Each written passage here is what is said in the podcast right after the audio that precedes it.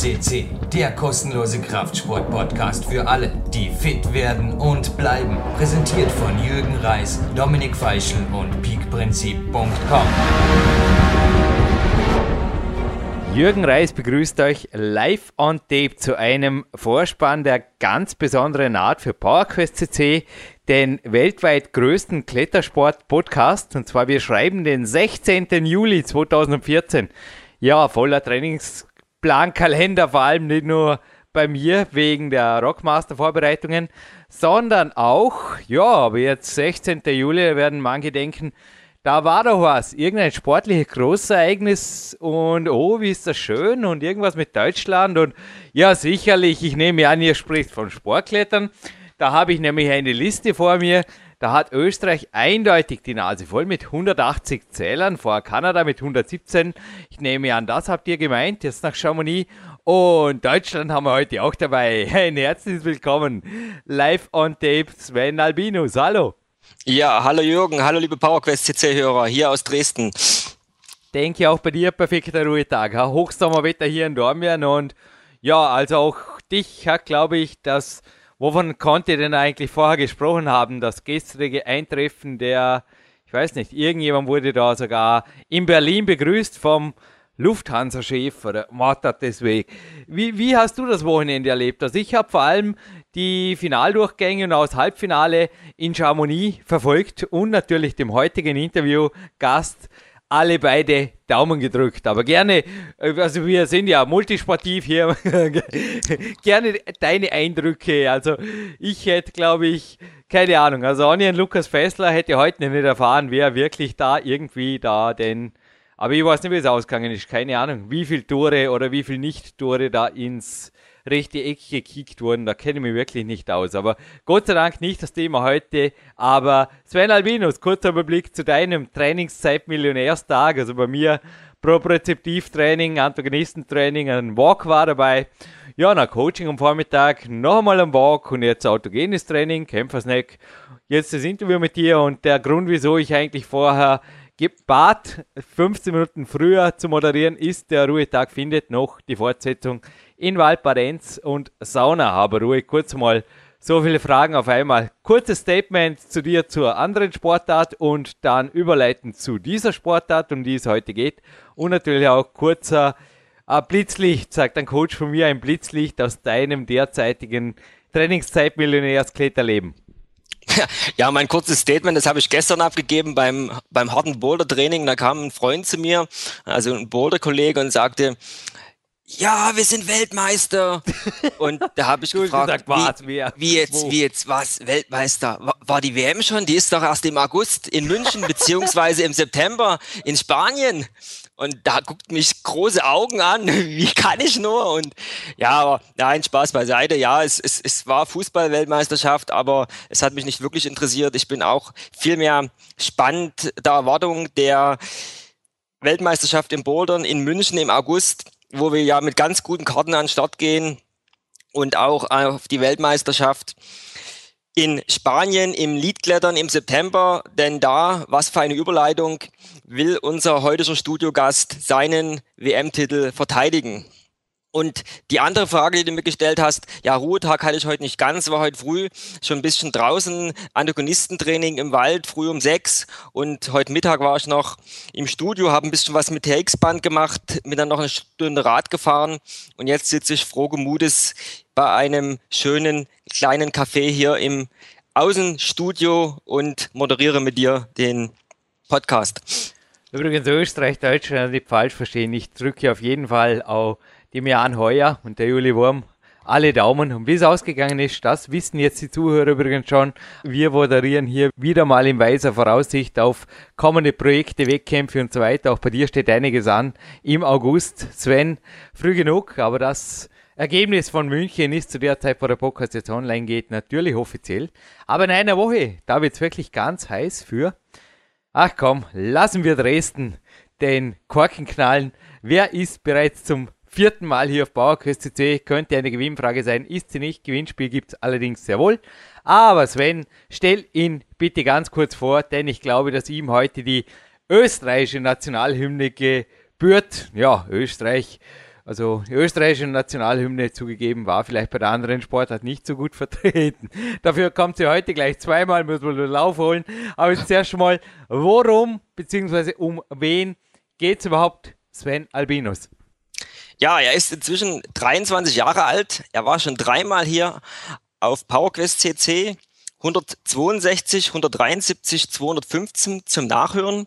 Und es handelt sich um keinen geringeren, in meinen Augen derzeit der beste und erfolgreichste Wettkampfkletterer Jakob Schubert aus Österreich. Jawohl, nach der Begrüßung, also habe ich da noch was zu sagen. Ich würde sagen, österreichische Nationalhymne, aufgestanden hier im Studio und in Dresden. Ihr da draußen natürlich auch Stellung beziehen und anschließend, ich glaube, es wird ein hochinteressantes Interview. Wir unterhalten uns hinterher ganz kurz noch miteinander und schließen diesen Podcast natürlich noch mit einem Gewinnspiel und noch einmal der österreichischen Nationalhymne ab, Sven Albinus. Auf geht's!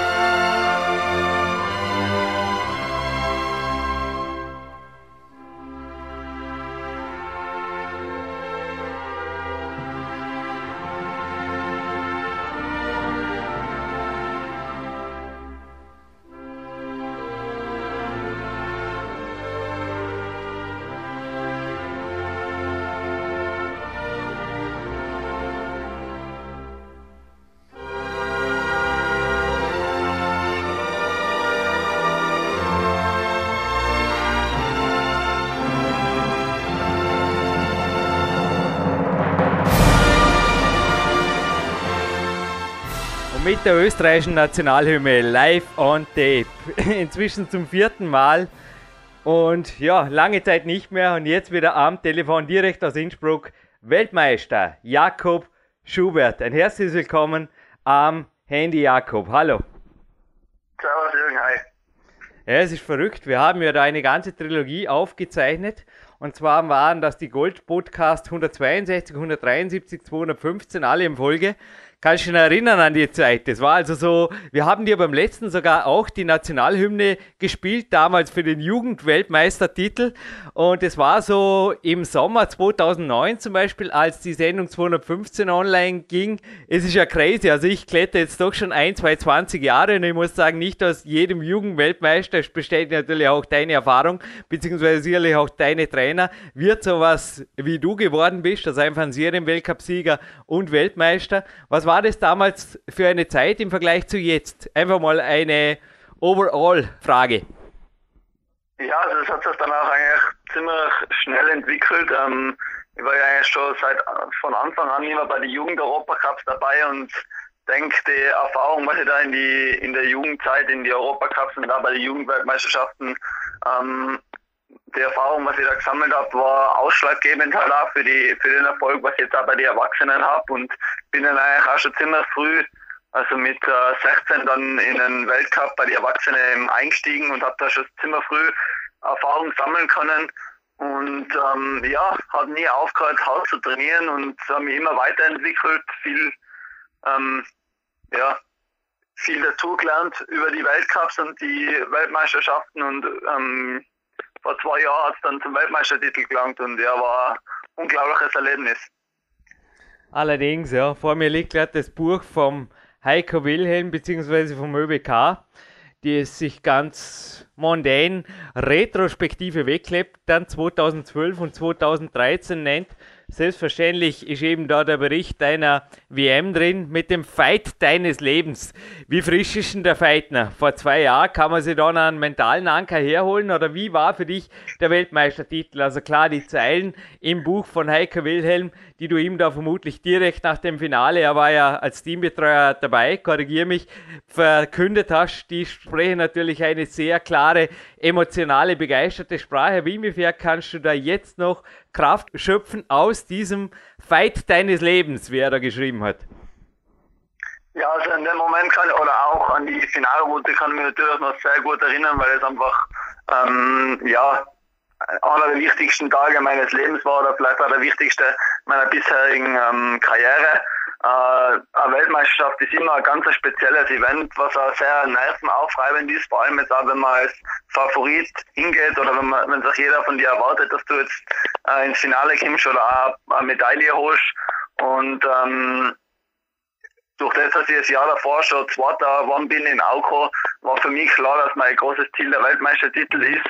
Und von dem her sind die Runden davor eigentlich auch immer sehr nervenaufreibend. Also ähm, man muss es erst einmal ins Finale schaffen und das ist natürlich keine Fehler leisten. Und ich weiß aber, ich kann mich eben ganz gut an das ganze Wochenende oder an den ganzen Wettkampf erinnern. Es war eine unglaubliche Atmosphäre dort in Paris mit 10.000 Zuschauern im Finale. Und äh, ich kann mich noch gut erinnern, wo ich dann nach der Besichtigung schon einfach sehr selbstbewusst war, weil ich wusste, die Tour kommt mir gut zu, äh, sehr, sehr zugute, weil es nicht nur Leisten waren, sondern auch Aufleger ziemlich kraftvoll ausgeschaut hat mit wenig Rastpunkte und ich war sehr selbstbewusst und ähm, habe dann einfach auch einen super Lauf gehabt in der Route. Also ich habe die Nerven extrem gut abschalten können und habe einfach echt mehr als 100 Prozent geben können und alles aus mir außerholen können. Da am Ende sogar noch eben einen mega Fight hinlegen können, was nicht selbstverständlich ist in einem Wettkampf, weil man doch auch oft einfach wegen einem bestimmten Zug außerfliegt.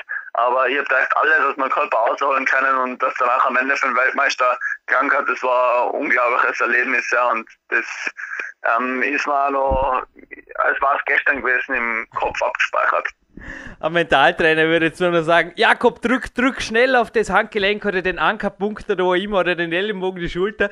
Gibt es bei dir sowas? Also ich habe den Anker am Handgelenk, wo ich einfach den Glaubenssatz von mir, also meine Wettkampfläufe einfach stapel und speicher.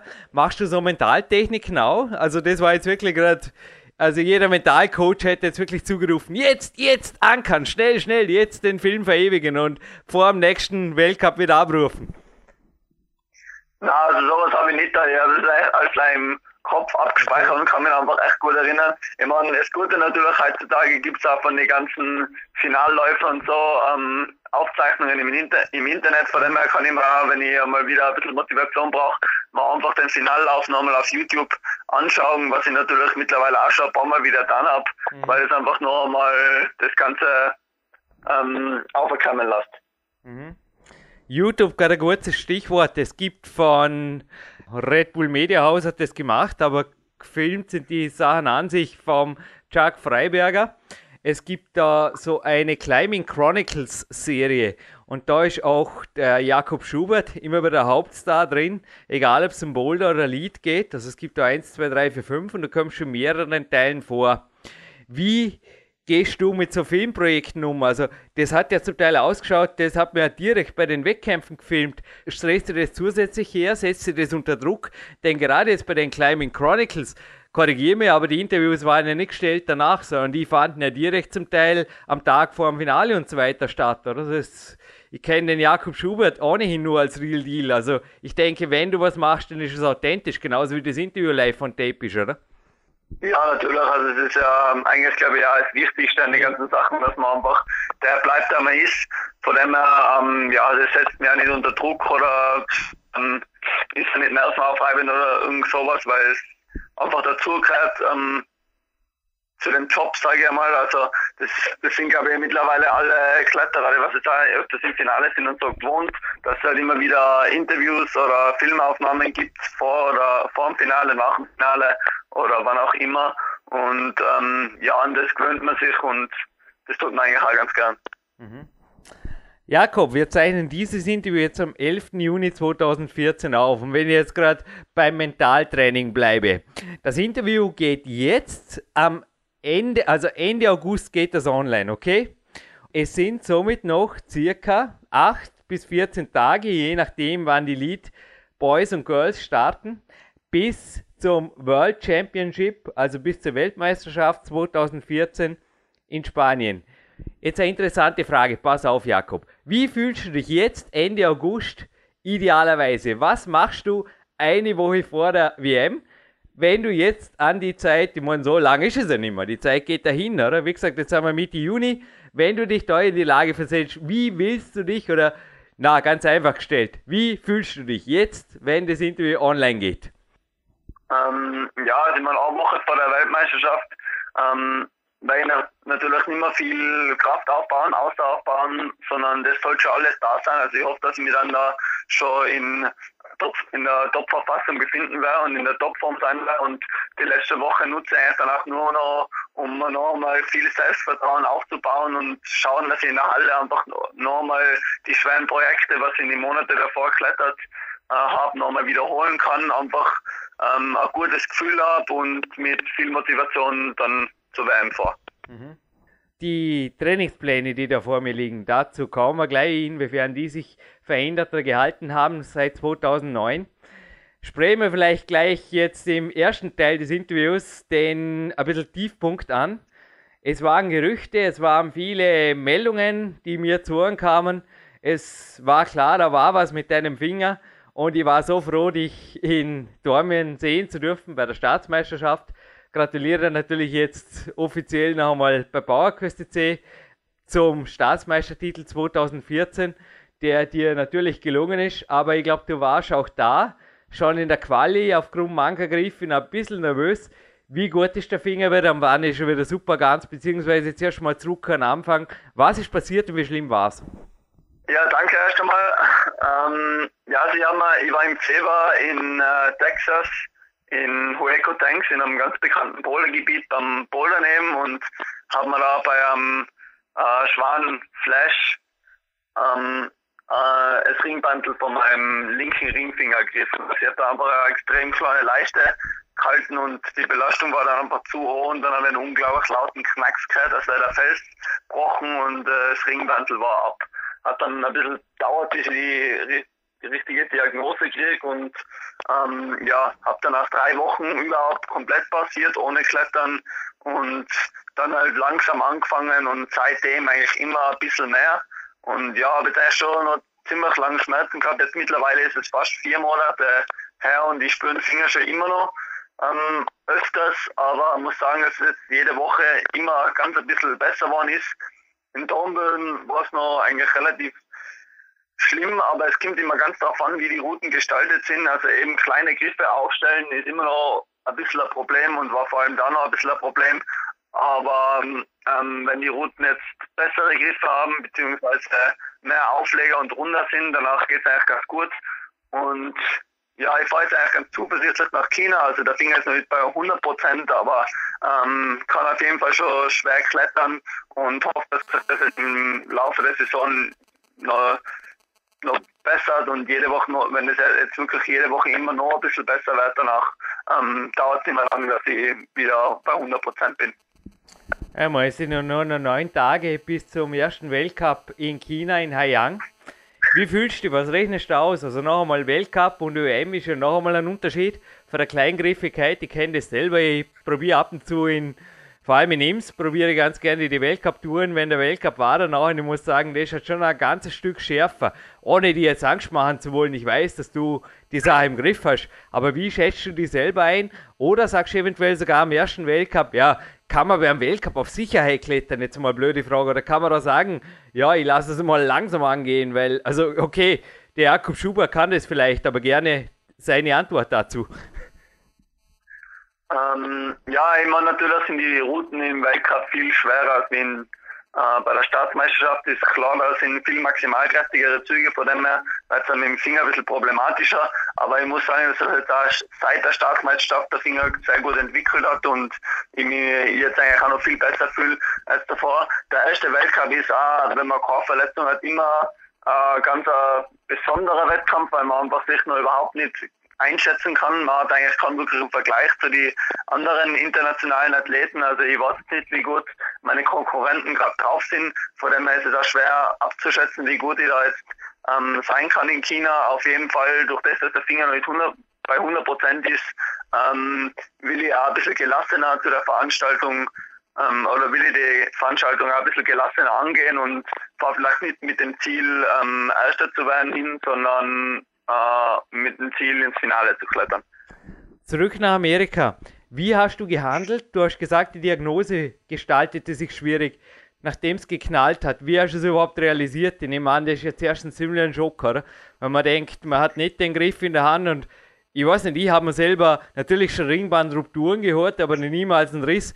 Wischen, das steht da wirklich die Sehne, das war das A2-Ringband oder was? Wie geht das? War da, ist denn da eine Schwellung oder wie, wie schaut denn das aus? Oder steht da die Sehne dann quer übers, quasi über den Finger raus oder wie muss man sich das vorstellen? Nein, eigentlich überhaupt nicht dramatisch. Also ich habe mein A4-Ringband gerissen, das war es jetzt inzwischen. Ähm, ja, das hat halt eben den sehr lauten Knacks dann und im ersten Moment habe ich gemeint, da ist eben der Griff gebrochen und dann habe ich den Griff angeschaut und habe gesehen, das war nicht der Griff. Habe aber dann trotzdem, weil ich eigentlich überhaupt keinen Schmerz gespürt habe, weil ich doch auch kalte Finger gehabt habe, ähm, die letzten zwei Züge vom Boulder noch gemacht und bin dann aufgemäntelt und die ganze Gruppe, was da dabei war, hat gleich gesagt, äh, ja, das war der Finger, das ist, hat nicht gut geklungen und habe aber eigentlich in dem Moment immer noch überhaupt keinen Schmerz gespürt und war eigentlich nur unter Schock. Und ja, dann halt die nächsten Tage einfach nichts getan und versucht da in Texas irgendwo ein MRT zu machen und das hat dann auch einige Tage oder beziehungsweise eine Woche gedauert, bis ich da dann einen richtigen Arzt gefunden habe, äh, wo man MRT machen kann und danach auch einen Termin gekriegt habe und ähm, dann über weite Strecken, nachdem ich dann die Ergebnisse vom MRT bzw. die Bilder nach Österreich geschickt habe und mein Physio, der Klaus Isele aus Vorarlberg, gleich geholfen hat, ähm, habe dann eben die Diagnose gekriegt und dass eben das Ringband ab ist. Und ja, habe natürlich gewusst, dass es jetzt nicht optimal ist. Ja, schlecht, aber hat davor mal geheißen, dass es nicht unbedingt so schlimm ist und dass ich vielleicht sogar in eineinhalb Monaten wieder Vollgas trainieren kann. Ähm, Im Endeffekt hat es aber schon viel länger gedauert, als ich mir das Ganze vorgestellt habe und muss sagen, dass es schon auch immer wieder im Frühling und so weiter sehr frustrierend war, weil es einfach nicht weitergegangen ist und ziemlich lang gedauert hat.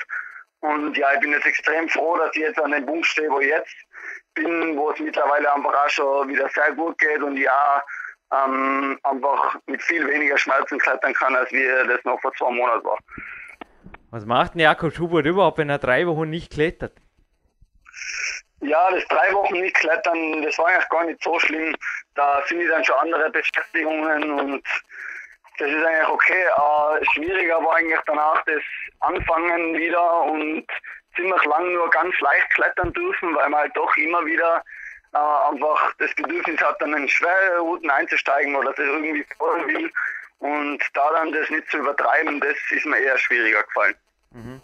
Also du hast am Anfang vermutlich, also ich hatte schon mehrere Freunde natürlich in meinem Kletterkreis, die sich schwer an den Fingern verletzt haben. Teilweise sind sie operiert worden. Du Gott sei Dank nicht. Aber wie ist es therapiert worden und wie bist du wirklich konkret mit dem Training vorgegangen? Ich nehme an, ich meine, in Innsbruck habt ihr auch, der Herr Isele war übrigens auch schon bei uns. Der Klaus Isele ist der offizielle Physiotherapeut des österreichischen Nationalteams. Einfach bitte Isele in die Suchfunktion der Bauerküste eingeben. Selbstverständlich, der Volker Schöffel Oh, ich habe jetzt den Sendeplan nicht präsent. Auf jeden Fall alle Abonnenten. Entweder war er schon oder kommt in Kürze dranbleiben. Ich glaube, der kommt im Herbst. Ne? Und bei euch gibt es ja auch jemanden, den ich die letzten Jahre immer wieder konsultiert habe. Ich denke, der Dr. Thomas Hochholzer wird bei dir eventuell auch noch einen Blick drauf geworfen haben auf MRT und Co. Und eventuell auch die Therapie. Ja, deine eigene Antwort. Wie ging es mit Therapie und therapeutischem Klettern los und was wurde konkret gemacht und wie lange hat es gedauert?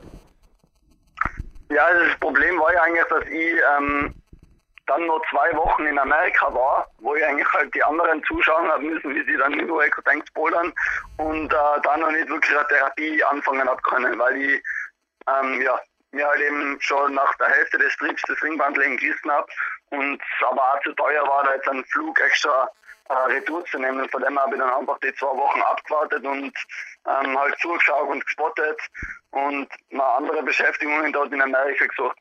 Ähm, es war eben so, dass ich das MRT in Amerika gemacht habe und dann die Bilder gleich an den Isele Cloud weitergesendet habe und der sich danach eben Gott sei Dank darum gekümmert hat, dass ich so schnell wie möglich eine Diagnose kriege und das hat er äh, eben mit dem Volker Schöpfel gemacht. Ähm, hat eben die Bilder an den weitergesendet und der hat mir dann Gott sei Dank extrem schnell die Diagnose äh, gegeben, wo ich dann auch sehr dankbar war dafür. Und wo ich dann wieder daheim war, hat eigentlich erst die ähm, Therapie angefangen, wo, wobei man da eigentlich nicht viel hat machen können. Also ich habe eigentlich viel Lymphdrainage und so weiter ja. gemacht, aber viel mehr hat man eigentlich auch nicht machen können. Das war eigentlich erst dann später, wo ich mit dem Klaus mehr gemacht habe und auch mit dem Schauer Markus, der was jetzt unser neuer Lead-Physio ist beim Lead-Nationalteam. Und ähm, ja, wichtig war einfach, dass ich dann schnell angefangen habe, wieder klettern und dass ich wieder ein bisschen reinkomme. Und da ich einfach am Anfang ganz viele leichte Routen gemacht. Und dann bin ich eigentlich mehr ins Bouldern reingegangen, weil ich da halt die Boulder genauso definieren habe können, dass ich nur Griffe halte, was mir überhaupt nicht wehgetan haben. Also sprich eigentlich lange Zeit nur Auflegerboulder gemacht habe. Und ähm, dann halt immer mehr ein bisschen kleinere Griffe gehalten und dann habe ich auch bald die Erlaubnis gekriegt, dass ich ein bisschen in Schmerz hineingehe und bin dann auch mit Schmerzen geklettert und jetzt seit ungefähr zwei Monaten kletter ich mit Schmerzen und warte, dass die Schmerzen halt immer weniger werden und mittlerweile sind sie auch viel weniger. Wenn du die Therapie jetzt in Amerika bereits aufnehmen hättest können oder gewisse Dinge jetzt besser machen, welche Therapieformen hättest du verstärkt eingesetzt? Du hast jetzt von Lymphdrainage gesprochen. War da sonst noch was, wo du denkst, ma, wenn ich das doppelt so viel gemacht hätte, wäre jetzt vermutlich schon wieder ganz, ganz?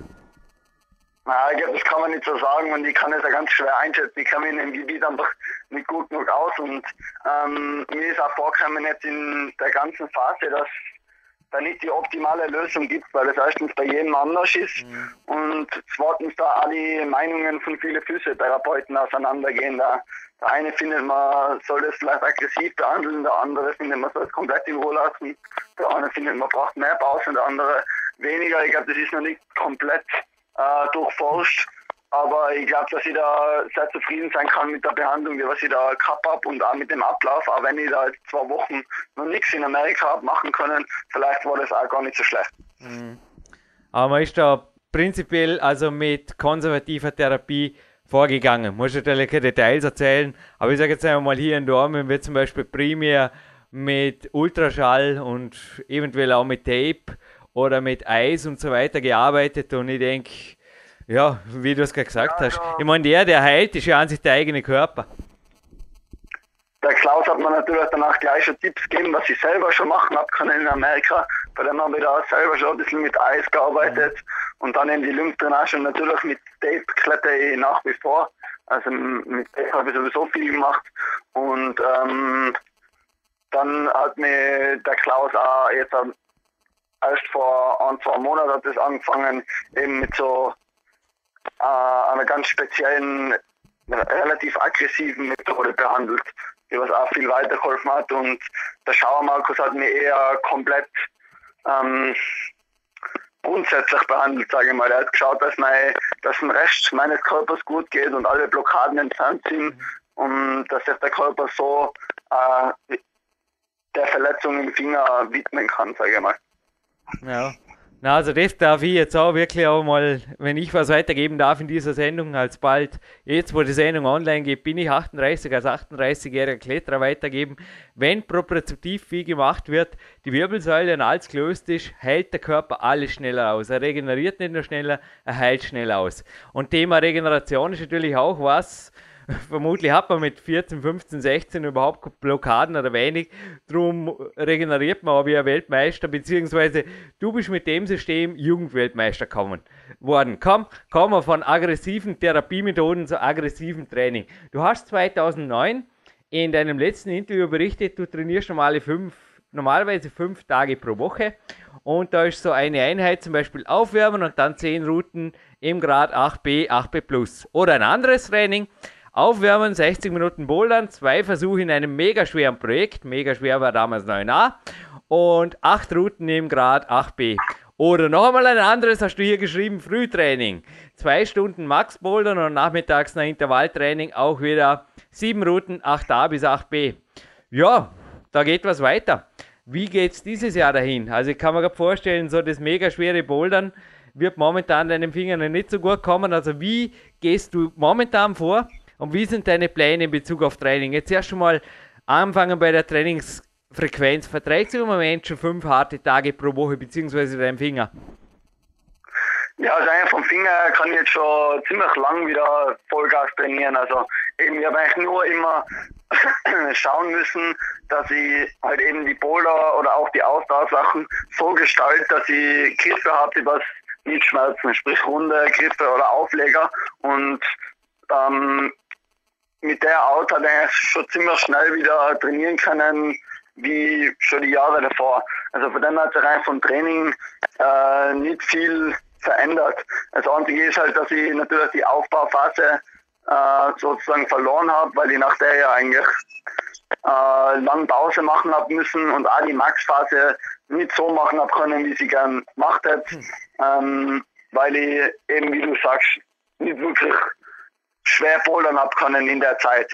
Äh, die Ausdauerphase habe ich jetzt aber eigentlich schon ganz normal absolviert, also ich fühle mich von der Ausdauer ziemlich gut und da habe ich jetzt auch ganz normal Intervalltraining und Routenspulen und so weiter, wie man es halt eben kennt, äh, gemacht. Das Einzige, was mal halt ein bisschen abgeht, ist die Max-Phase. Der Daniel bei FSC TV hat die übrigens schmerzhaft vermisst bei sämtlichen Boulder-Weltcups. Hat immer wieder gemeint, der Jakob, klar, wegen dem Finger und so weiter. Aber ich kann mir vorstellen, das war echt cool. Beim letzten Interview kannst du dich vermutlich nicht mehr erinnern. Ich habe es letzte Woche selber mal gehört beim Waldlauf, das war am Mordsgaude. Du warst zufrieden mit deinem 33. Platz beim Boulder-Weltcup damals, 209. Und inzwischen hast du natürlich schon mehrere gewonnen und ja, es wäre dieses Jahr vielleicht auch wieder eine coole Aktion gewesen. Ha?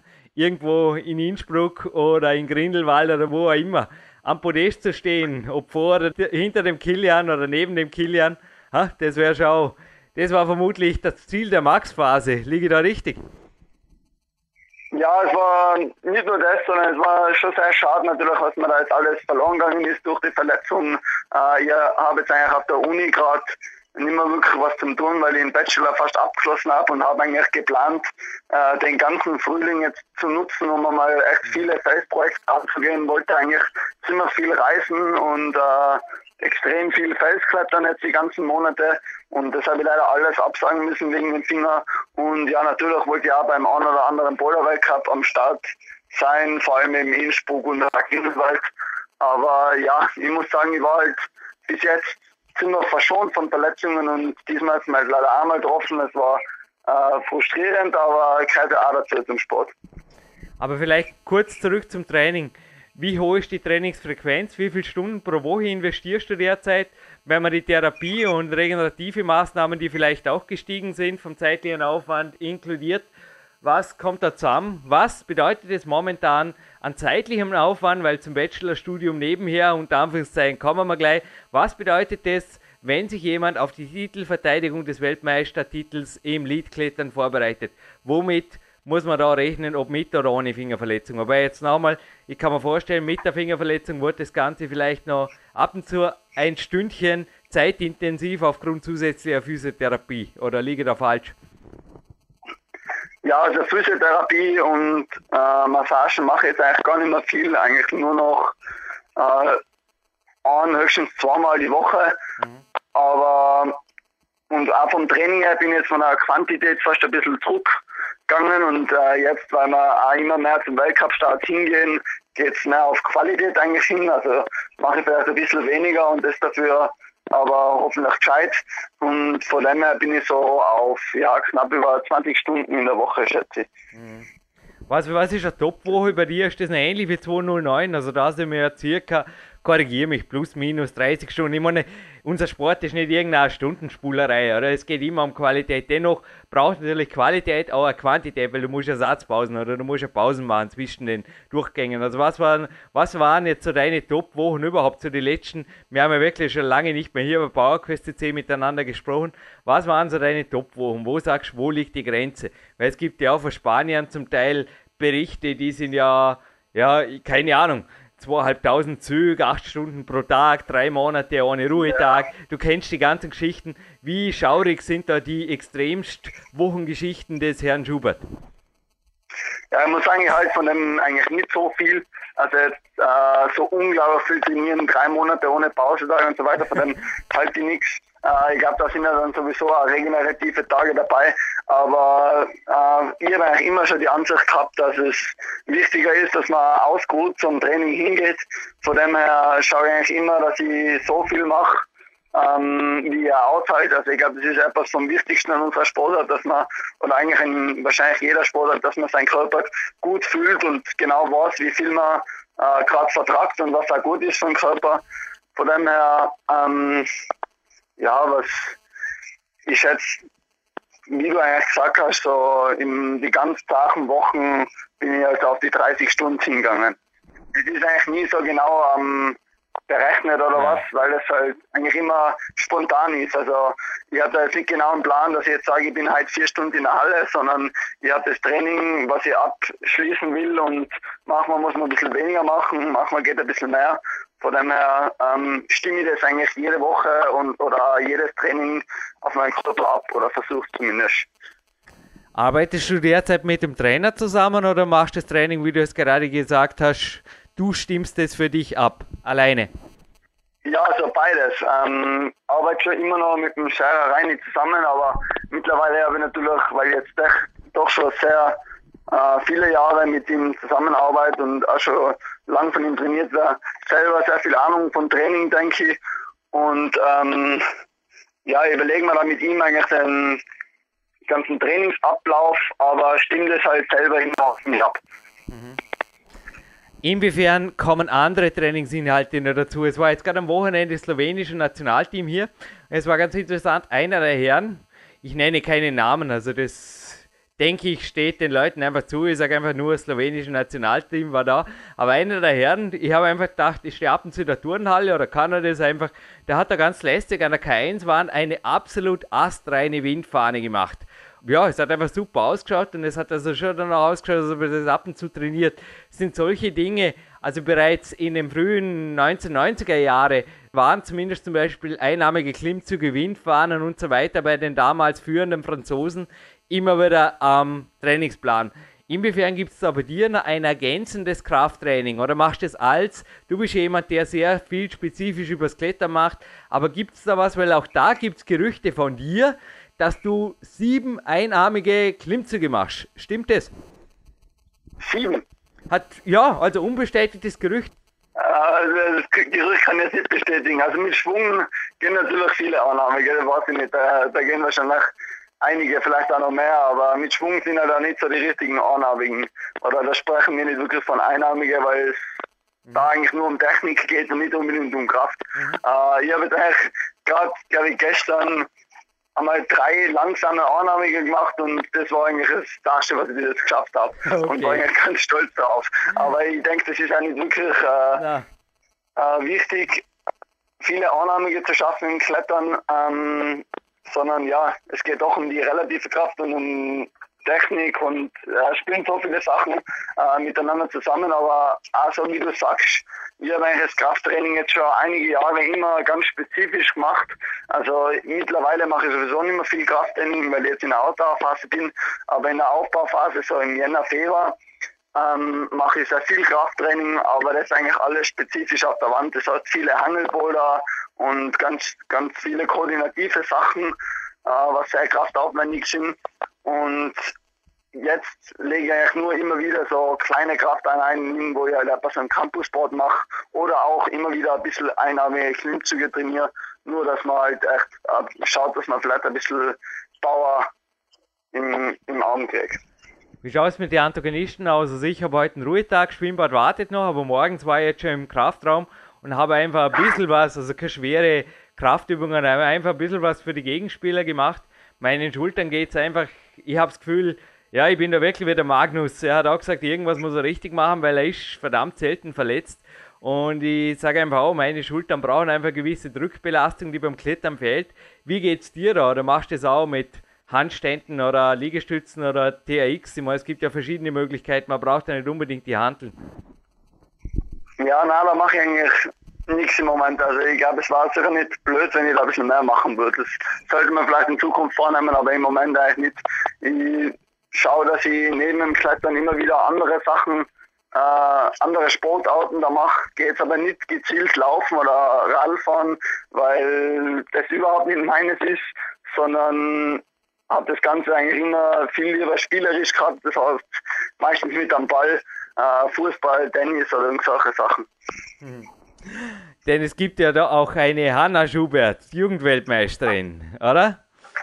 Und ja, hättest du die ab und zu, es ist nicht etwa deine Frau, sondern deine Schwester, hättest du die ab und zu, weil ich habe die ja letztens mal, wo war das? In Saalfelden. Da war so ein Fußballplatz auf einem Ö-Cup, wo du noch rekonvaleszent warst und ich habe ihr zugeschaut. Also, das wäre eine exzellente Turnerin. Gewaltig. Kann die Dinge, wo du sagst, oh je, da, da scheide ich aus, vermutlich ja. Hm? Ja, also da das kann sie sicher. Vor allem, weil ich einer der unbeweglichsten Kletterer überhaupt bin, denke ich. Ja. Ähm, vor allem, deshalb glaube ich, vor allem in die Richtung kann sie sicher einige Sachen. Hast du eigentlich du auf sie abgefärbt oder wie ging das? Also, dass eine Schwester zufällig Jugendweltmeisterin wird, wird ja auch nicht von ungefähr kommen. Aber ist wirklich verrückt. Also, die hat wirklich da draußen auf dem Rasen Flickflacks und Zeug gemacht. Also, die muss auf jeden Fall absolut kein Krafttraining machen. Die ist stark wie verrückt, vor allem auch bei Handständen und Co., glaube ich. Also da, keine Ahnung, wenn du nur halb so viel Kraft hast wie deine Schwester, bei Handständen und Co. passiert deine Schultern sicher nichts. Da kann ich dich beruhigen. Ja, hoffen wir, das, ist so. Aber zurück zu deiner Schwester, wie ging das? Hast du da abgefärbt? Ganz kurzes Off-Topic-Thema fast schon. Hast du da abgefärbt oder hat sich das nebenbei einfach so entwickelt? Bist du ihr Coach oder wie muss man sich das vorstellen?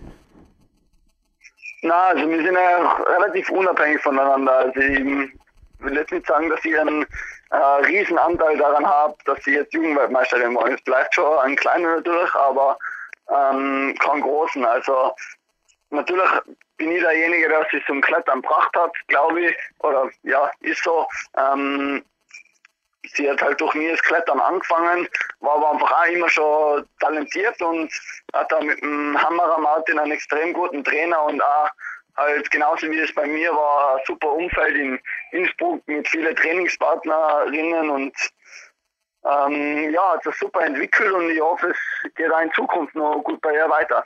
Mhm. Ja, allerdings und vielleicht auch Sie mal hier zu Gast. Aber jetzt natürlich zurück zu dir. Du bist der Studiogast.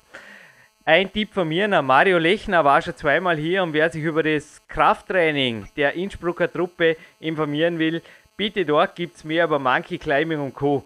Aber ich denke, jetzt bleiben wir gerade mal bei der Trainingspartnerschaft. Da hast du ja auch schnell wieder integriert. Oder wie sind die am Anfang mit dir? Haben sie Rücksicht genommen? Ja, selbstverständlich. Oder? Aber ich kann mir vorstellen, einfach ist wirklich nicht, oder? wenn man irgendwie kommen muss und wie muss man sich das vorstellen? Da muss ein Jakob Schubert wirklich mal ein, zwei Wochen lang Achter klettern oder sowas, oder?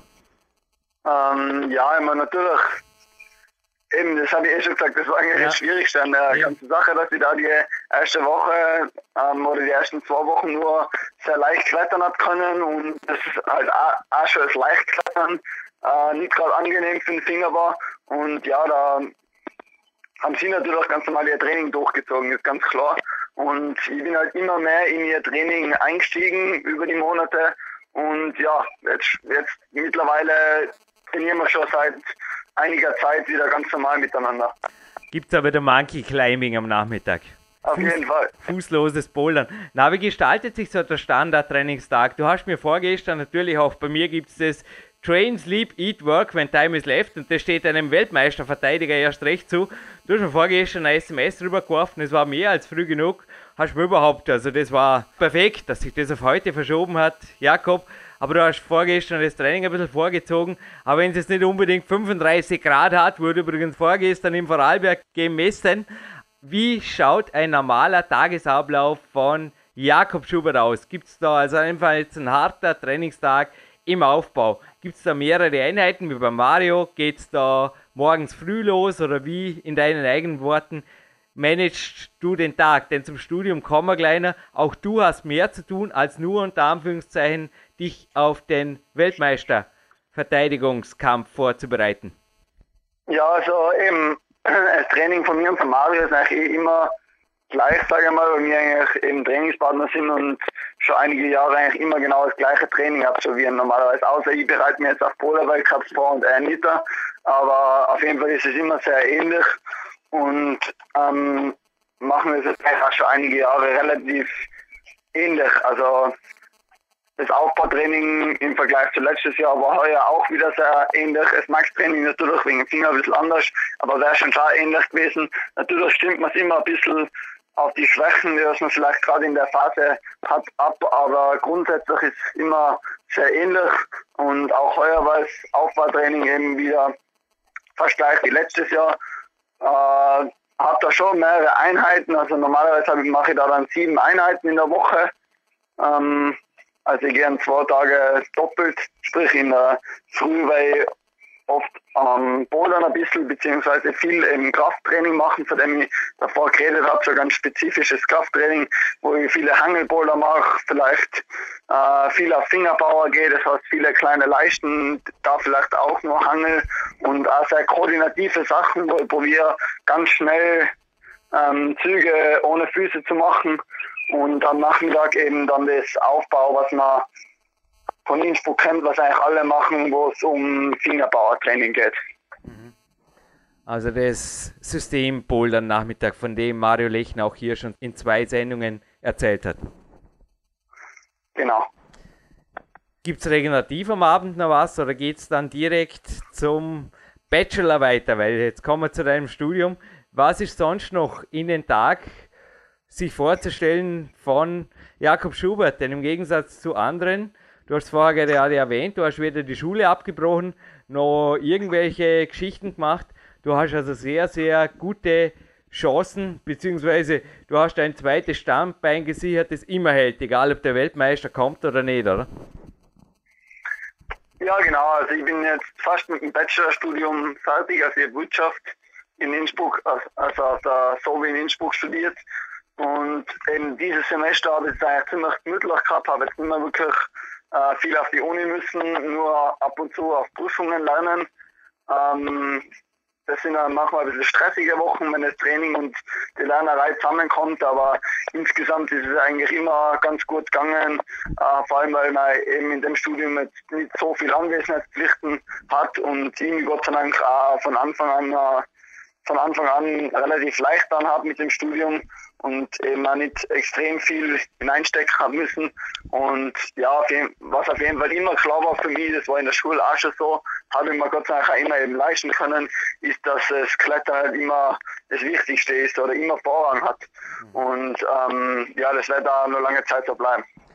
Das behaupte auch ich, wenn ich von Trainingszeit Millionärsdasein spreche. Also ich meine damit auf keinen Fall Faulpelz sein und auch nicht irgendwie ja, vor sich hin meditieren, sondern Training kommt zuerst und dann kommt der Rest vom Tag. Aber was sind die konkreten Pläne jetzt mit dem Bachelor-Titel? Was hast du vor? Neben dem Klettern. Ich denke, das Klettern, wie siehst du es aus jetziger Sicht, wird vermutlich immer, wenn es möglich ist, an Nummer 1 in deinem Leben bleiben. Oder der Salva Trakvetov kann ich mich auch erinnern. Der gab das letzte Interview, danach ist er wirklich nicht mehr auftaucht, bei keinem Wettkampf mehr. Und er hat gesagt, und das ist mir immer im Kopf geblieben, weil ich denke, es geht ihm jetzt gut. Anyway, I'll be a climber for the rest of my life because climbing gave so much to me. Wie schaut es da bei dir aus? Deine Zukunftsvisionen, wo siehst du dich in zehn Jahren? Ja, ich bin eigentlich nicht äh, jemand, der so weit in die Zukunft schaut oder sich so, so, so viel über die Zukunft Gedanken macht. Natürlich denke ich, dass ich mein ganzes Leben lang klettern werde, weil man das, weil das einfach das Wichtigste meines Lebens oder ein ganz wichtiger Lebensinhalt von mir ist. Ähm, bezüglich des Studiums, das habe ich eigentlich vor allem auch deshalb angefangen, weil man doch auch viel Zeit hat neben dem Klettern, sage ich mal, man klettert, man trainiert ja nicht 24 Stunden am Tag und das hat mir auch ziemlich viel Spaß gemacht zu, zu studieren. Ähm, dann viele Leute kennen und es war eine Zeit, ich habe jetzt auf jeden Fall vor, auch noch einen Mastertitel abzuschließen, weil ich mir doch auch vorstellen kann, vielleicht irgendwann einmal äh, ganz normal zu arbeiten. Aber ich weiß es nicht. Es kann auch sein, dass ich jetzt einfach nur das Studium mache, den Mastertitel mache, äh, abgeschlossenes äh, Wirtschaftsmasterstudium habe und nie was damit machen werde, weil ich immer im Klettersport bleiben werde, vielleicht als Trainer oder was. Ähm, ich nehme da nichts vor und schaue einfach, wie sich das entwickeln wird und auf was ich Lust haben werde beziehungsweise was wir schon ergeben. Wie siehst du die Entwicklung im Klettersport? Wir haben im letzten Interview, das wir wie gesagt 2009 gemacht haben. Da haben wir ein bisschen kritisch diskutiert über die Image-Sache, auch über den BMI, der anscheinend dieses Jahr jetzt im Weltcup gemessen wird, wenn auch mit kontinentalen Unterschieden, was ich inzwischen festgestellt habe, weil sonst hätten jetzt einfach schon mehrere Japaner auf jeden Fall Probleme. Konkrete Frage, damals hast du mir gesagt, 1,71 bei 58 Kilo und so stellst du dir einen Athlet vor, der den Sport präsentiert, dass er bei Olympia irgendwo wahrgenommen wird, positiver Natur und ich habe dir recht gegeben. Wo gehen wir derzeit um, Herr Schubert, in der Vorbereitung? Äh, also wie groß, wie groß ich jetzt bin, oder wie? Ja, sehr, du bist ordentlich ausgeschossen, glaube ich, danach. 1,71 ja, also, bist du keine mehr. Nein, ich habe nochmal 4 cm dazugelegt, also ich bin jetzt 1,75 mit 64 Kilo. Eben, ja. Und ich denke, wir können uns da nach wie vor einigen, dass das einfach ein Athlet ist, der auch beim IOC vermutlich positiv wahrgenommen wird. Dennoch hat das IOC jetzt beim letzten Mal Nein gesagt und das olympische Hoffnungsfünkchen ist jetzt wieder eine Spur kleiner geworden und der Sport natürlich auch. Inwiefern siehst du da jetzt, weil das war natürlich irgendwo ja, Rückschlag kann man nicht sagen. Auf der anderen Seite ist auch das IFC TV und so. Ich meine, es war bei YouTube, es war so cool. Es war ein echter Boom da, bevor das eben mit der Olympiageschichte war. Und es hat sich Gott sei Dank gehalten. Also es waren auch hier ÖBK-Funktionäre, die mir gesagt haben, doch, doch, doch, das lassen wir so. Ich dachte mir schon, die brechen das hinterher wieder alles ab. Es hat natürlich viel, viel bewirkt. Dennoch war die Entscheidung letzten Endes nein. Und das ist natürlich ja, speziell auch für deine Schwester oder für die Zukunft des Sports nicht so lässig. Wie siehst du das? Braucht Olympia unbedingt oder wird Klettern ohnehin separat der fünf Ringe einfach eine coole Geschichte, von der man in Zukunft auch leben kann? Ja, ist ein schwieriges Thema, wo es, glaube ich, ganz verschiedene Sichtweisen gibt. Ähm, natürlich war ich auch immer schon ein großer Fan von der Olympiade von, von Olympia. Also ich meine, jedes Kind schaut sich die Sommerolympiade an und das habe ich, hab ich auch immer mitverfolgt und äh, natürlich ist es leider ein Traum gewesen, da mal dabei sein zu können. Aber ich glaube auf jeden Fall, dass das Klettern auch ohne Olympia auskommt. Ähm, ich weiß nicht, ich, jetzt hat fast ein bisschen zu viel Veränderungen gegeben. Also äh, wo der internationale Kletterverband, also IFSC, äh, Olympia ins Auge gefasst hat, haben sie einfach ganz viele Probleme auf einmal angehen wollen und äh, viele Kleinigkeiten unbedingt schnell lösen wollen, nur um dem IOC vielleicht ein bisschen besser zu gefallen und die Entwicklung hat mir eigentlich nicht gut gefallen.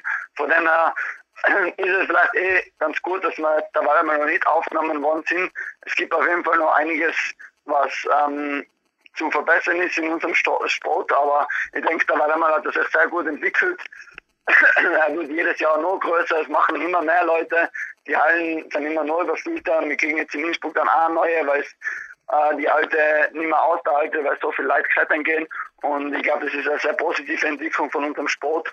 Und ich denke, dass es äh, ohne Olympia noch längere Zeit boomen wird und äh, ja, das freut mich äh, kriegt ja auch Heim-WM natürlich. Es wird wirklich einiges los sein.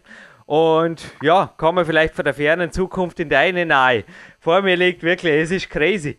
Ich will nie sagen, dass wir dich hier bei PowerQuest C irgendwo, ja, das war einfach noch in deinen Anfängen. Der Dominik Feischl hat da so geschwärmt von dir damals und du warst schon wirklich nur unter Anführungszeichen Jugendweltmeister. Und jetzt liegt vor mir ein relativ aktuelles Klimax-Magazin ich meine, in der Klettern bist du ohnehin der Dauergast, kann man fast so sagen, gewesen. Also jetzt kommt es natürlich wieder. Jetzt war Winterpause, aber da heißt es einfach, Jakob Schubert, Mammut Pro-Typ, sieben Weltcup-Siege in Serie. Hatte dein Coach, der Reini Scherer, sicherlich gesagt, liegst du eigentlich vor dem Legrand oder da war ja noch so ein, ein, ein Disput, oder? Also irgendwo der Legrand hat er auch sieben in Folge gewonnen. Ich glaube, der Reini hat das sehr mal genau gesagt. Oder ist das tatsächlich ein Weltrekord? Ähm, nein, das war der Chabot, nicht der Legrand. Okay. Ähm, glaube ich, also wenn ich das richtig in Erinnerung habe, war der Alexander Chabot, der hat sechs Weltcupsiege hintereinander gehabt. Aber der Weltrekord, der Weltrekord ist beim österreichischen Nationalteam, respektive im Jakob Schubert. ja. Cool. Kann man das wiederholen? Kann er das wiederholen? Will er das wiederholen? Das wäre cool, oder? Ja, meine sicher, das würde ich gerne jedes Jahr wiederholen, aber ähm, es ist leider nicht so leicht, wie es klingt. Also äh, ja, da, da hat einfach extrem viel zusammengespielt. Also ich weiß selber nicht, wenn ich daran zurückdenke, wie das gegangen ist, auch wenn ich jetzt an die letzten zwei Saisonen denke, was ähm, eben darauffolgend waren, ich das natürlich auch gern wiederholt hätte und vielleicht auch nicht weniger fit war.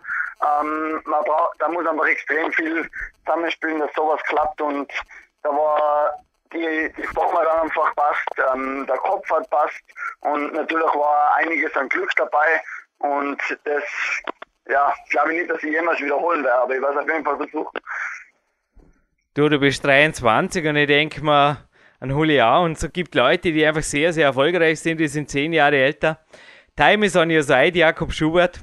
Und beim ersten Interview, kannst du dich erinnern, ich habe dir die erste Büchse Eiweiß geschenkt, kann es sein? Na, vermutlich nicht. Aber ich habe dir auf jeden Fall irgendwas in die Richtung geschickt, nach Hinspruch. Was kannst du brauchen im Moment? Frag, ich schicke das. Keine Ahnung. Ist irgendwas brauchbar für dich aus dem Ressort hier? Also wir haben ein bisschen was am Lager. Calcium, Magnesium, Eiweiß oder wähl aus. Ich, ich lasse mich, lass mich, lass mich gern von dir überraschen, Jürgen. Bestens, wir stellen da ein kleines Paket zusammen. Jakob, hast du heute Ruhetag oder was kommt auf dich dazu? Heute Ruhetag, ja. Heute Ruhetag. Ja, ein bisschen Filmaufnahmen und dann vielleicht das Wetter noch zum See. Und ja, morgen geht es mit dem Training wieder weiter. Alles klar. Ich bedanke mich für jede Minute.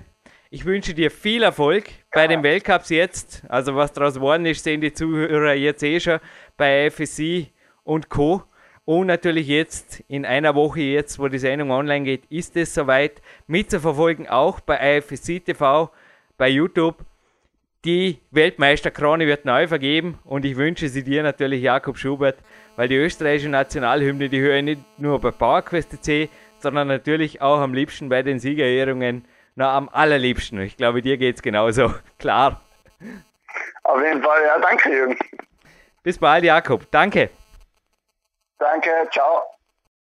Ja, zurück im Studio und einige Wochen nach der Interviewaufzeichnung natürlich wieder hier live on tape Jürgen Reis und das Sven Albinus. Sven, deine Eindrücke des Interviews? Ja, es war absolut spannend. Wir hatten ja vorher miteinander kommuniziert. Auch ich oder mich plagt immer noch ein bisschen ein kleines Wehleiden im Finger.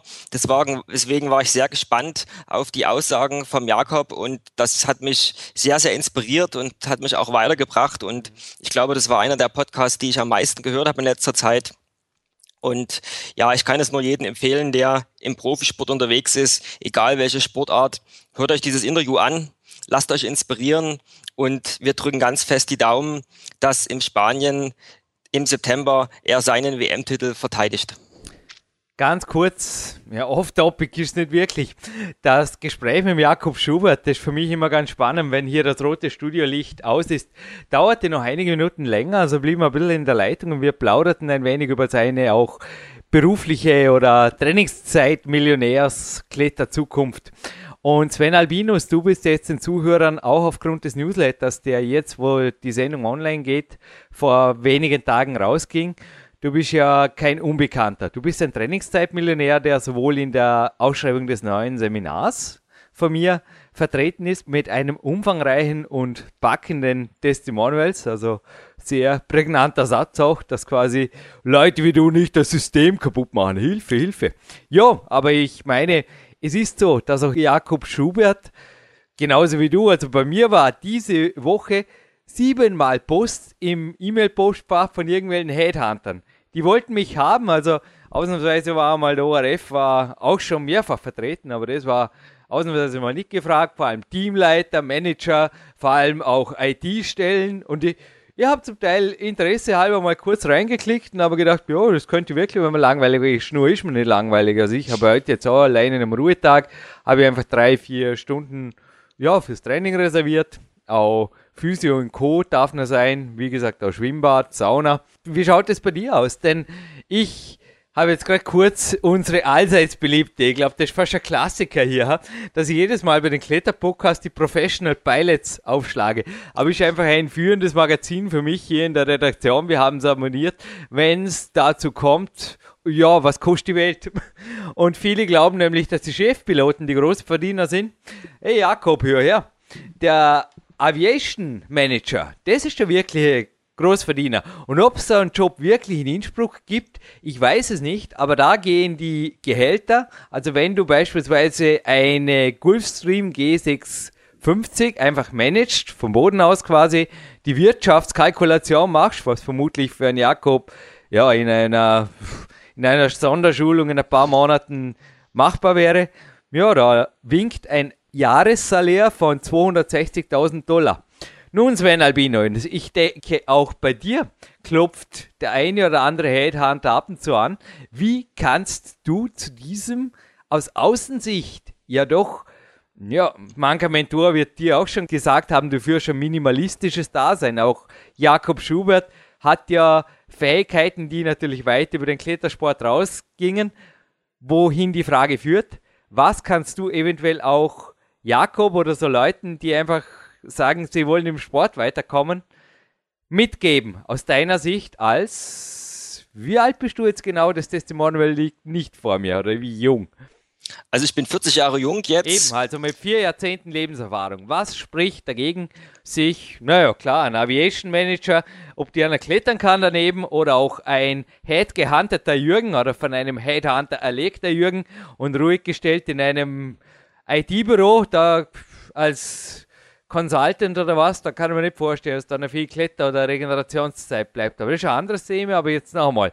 Abgesehen davon, was ist für dich der Grund, dass du sagst, na, ich verzichte auf große, große Zahlen auf der Gehaltsabrechnung? Ja, wie alles im Leben muss man seinen Sinn finden, seine Berufung und nicht nur der Beruf an sich, was man mal gelernt hat, wie beim Jakob das Wirtschaftsstudium, auch ich bin gestudierter BWLer, sondern man muss, und das Glück habe ich gehabt, inzwischen seine Berufung zu finden. Und die ist ganz klar beim Klettern.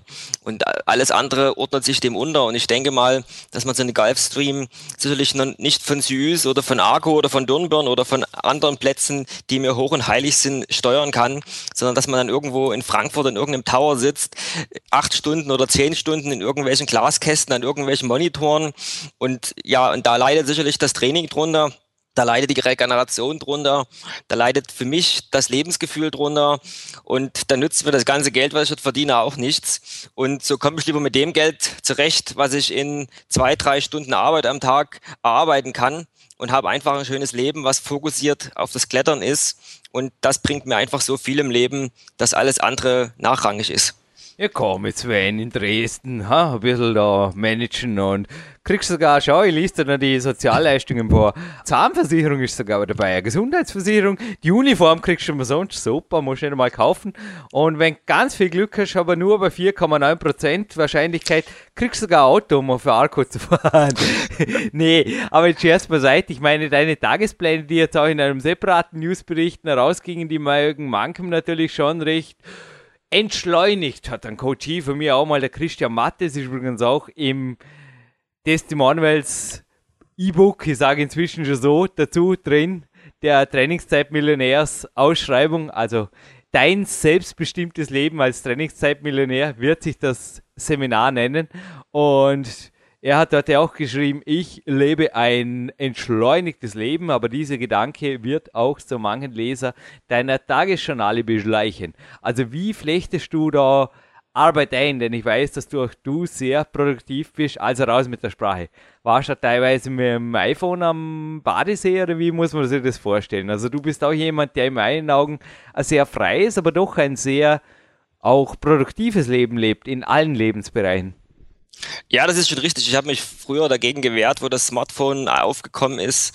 Jetzt arbeite ich schon sehr viel damit, weil ich gemerkt habe, dass man extrem viel in Satzpausen, gerade wir Kletterer haben ja doch etwas größere Satzpausen oder auch an Tagen, wo Regeneration ist, wo man zum Beispiel am Freibad ist oder wo man am Joggen oder am Laufen ist oder am Spazieren. Man kann ganz viel mit dem Smartphone machen. Man kann Voicemails absetzen, man kann E-Mails beantworten und man kann sein Leben schon rundherum organisieren, extrem effektiv sein, um dann genau sich wirklich die zwei, drei Stunden am Tag rauszunehmen, um effektiv zu trainieren und dann in dieser Zeit das Smartphone auch völlig abgeschaltet zu haben. Weil was ich absolut nicht verstehe ist, dass viele Jugendliche, wenn ich sie so beim Training beobachte oder beim Sport beobachte, die hängen halt mehr an ihrem Smartphone, als dass sie an irgendwelchen Griffen oder an irgendwelchen Geräten sind. Und das kann ich absolut nicht verstehen. Also da gibt's eine ganz klare Prioritäteneinteilung von mir. Und ja, der Tag hat 24 Stunden. Ich erwähne das gerne immer noch mal. Und selbst wenn ich 10 Stunden schlafe, habe ich immer noch 14 Stunden. Und die meisten arbeiten eh nur in Anführungsstrichen acht Stunden am Tag. Also würden immer noch sechs Stunden für ausreichend Sport da sein. Und ja, die Einteilung ist ganz einfach. Man macht früh eine kleine Einheit, man macht abends die große Einheit. Dann ist bei mir noch das Wochenende, wo es meistens an Fels geht oder lange Tage hier bei uns in der Halle oder im Winter dann auch in anderen Orten. Und damit ist genügend Zeit zum Trainieren. Und es ist auch genügend Zeit, gerade wenn wir viel reisen unterwegs sind, lässt sich auch sehr, sehr viel erledigen, was man abarbeiten kann. Und es ist einfach eine Frage der Zeiteinteilung. Alle Jakob Schuberts und Sven Albinus da draußen, es gibt und Jürgen Reise, ich sage auch, es gibt einfach wir sind keine Aliens. Ich glaube, Sven, auch du schreibst dir jetzt sicherlich nicht die über universalen Fähigkeiten zu. Was wir können, können andere auch. Lebt euer Ding und lasst die anderen von mir aus ihr Ding leben und glücklich werden mit Privatjets und Co., wenn sie es glauben, sie brauchen es. Jakob, ich wünsche dir auf jeden Fall, wenn du mich hörst, nehme an, du hörst dir den Abspann an, alles, alles Gute und bleib deinen Werten treu. Genauso Sven Albinus. Sven, dürfen wir mit dem Gewinnspiel abschließen und ich anschließen ins Waldparenz? Absolut. Cool. Hast du eine Gewinnfrage? Ich habe zwei tolle Gewinnfragen rausgesucht. Gut, dann braucht es keine von mir. Dann steuere ich zwei Preise bei. Ist das fair? Das ist absolut perfekt. Das wieder eins zuerst von mir, also wieder eins zu.